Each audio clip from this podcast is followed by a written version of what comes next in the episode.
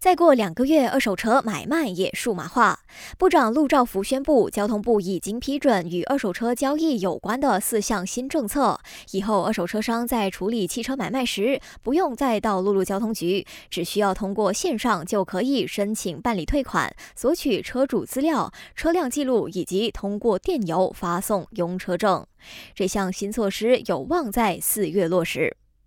另外，为了减轻游子的负担，陆兆福宣布，今年四月的开斋节来临前三天，从西马飞往东马的经济舱单程机票顶价设定在五百九十九令吉，如果超过这个价位，政府就会承担差价。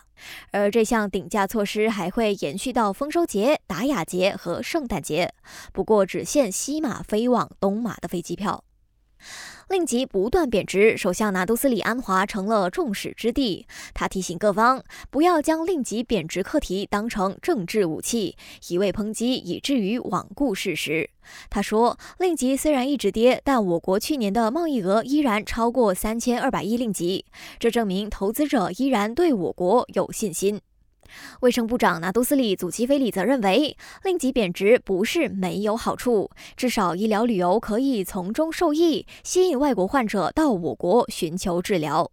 但他也向国人大派定心丸，表示令吉下跌对国家采购外国药品的影响是微乎其微的，因为政府采取了对冲策略，也就是提前采购，减低了货币波动的影响。感谢收听，我是余文。